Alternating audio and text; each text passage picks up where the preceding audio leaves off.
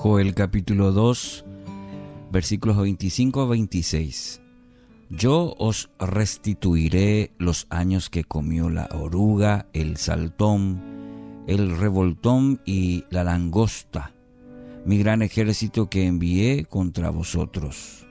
Comeréis hasta saciaros y alabaréis el nombre de Jehová, vuestro Dios, el cual hizo maravillas con vosotros y nunca jamás será mi pueblo, mi pueblo avergonzado.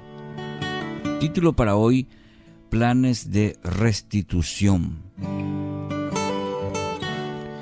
Las profecías de Joel vienen, eh, para entender un poquito el contexto, vienen a un pueblo que ha sufrido duras experiencias de pérdida.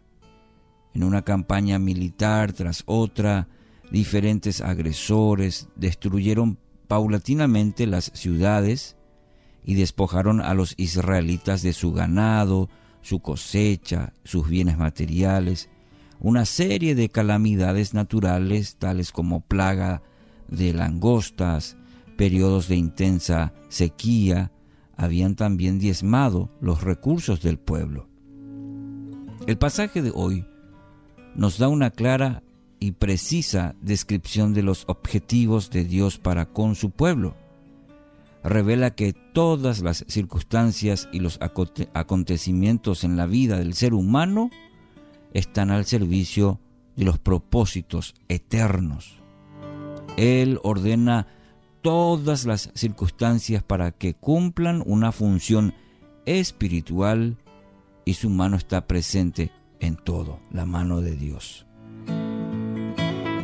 Es importante que nosotros entendamos esto porque en tiempos de calamidad creemos que Dios se ha olvidado de nosotros o que la situación se le ha escapado de las manos, ¿verdad? Hay momentos en que pensamos, creemos esto. En la tormenta sobre el mar de Galilea, por ejemplo, los discípulos despertaron a Jesús y le reprocharon que a él no le importaba lo que les estaba pasando. El Señor, sin embargo, no solamente conoce lo que está sucediendo, sino que Él mismo es el que encausa los, los acontecimientos para lograr en nosotros ciertos cambios, ciertos cambios que son necesarios a nuestra vida, mi querido oyente. En ningún momento Él deja de ejercer su soberanía absoluta sobre todos los elementos en nuestra vida, porque es, él, es él es el creador y dispone de todo como a Él le place. El segundo principio que vemos en el texto de hoy es que las calamidades, adversidades y dificultades tienen una vida útil en la vida del creyente. ¿Mm? Es decir, no han sido enviadas para atormentar indefinidamente al ser humano. Las dificultades han sido enviadas por un tiempo, una temporada quizás. Ni bien han cumplido con el objetivo divino, son quitadas son quitadas y Dios restaura lo que se ha perdido. Este es un principio que vemos en, eh, en varias veces, varias veces en la palabra. Por ejemplo, en la vida de Job, cuando terminó la prueba, Dios quitó la aflicción y le devolvió el doble de todo lo que había perdido. Job 42.10.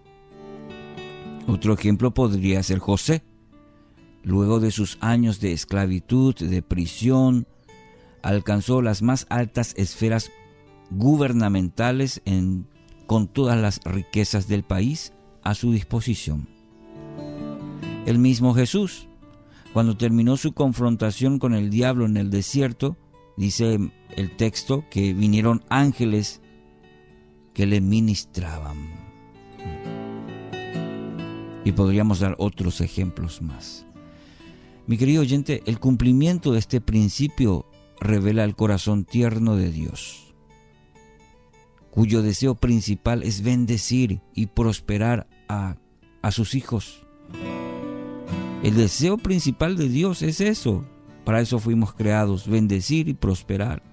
No necesitamos rogarle que nos bendiga porque Él está deseoso de hacerlo.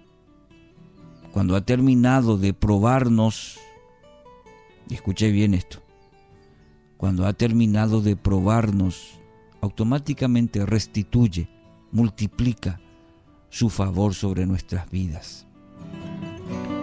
Como el mismo salmista dice, porque por un momento será su ira, pero su favor dura toda la vida.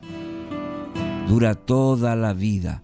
Por la noche durará el lloro y a la mañana vendrá la alegría. Así sea sobre su vida, en el nombre de Jesús.